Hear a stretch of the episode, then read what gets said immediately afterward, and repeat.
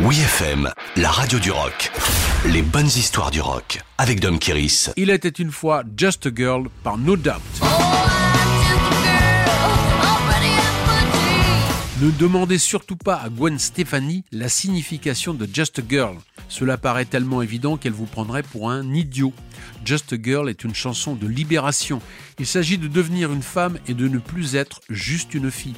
Il n'y a rien de sarcastique dans cette chanson, surtout que c'est la première écrite par la chanteuse de No Doubt, elle que son frère Eric a poussé à prendre la place du chanteur clavier fondateur John Spencer, suicidé un an après avoir formé le groupe en 1986. Ensuite, lassé du manque de succès de son groupe de ska en pleine vague grunge, Eric, le principal compositeur, quitte le groupe à son tour.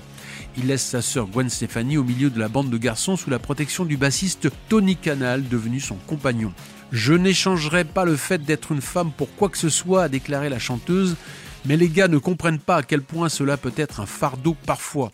Elle écrit Just a Girl spontanément en une nuit après que ses parents lui aient reproché de rentrer tard le soir.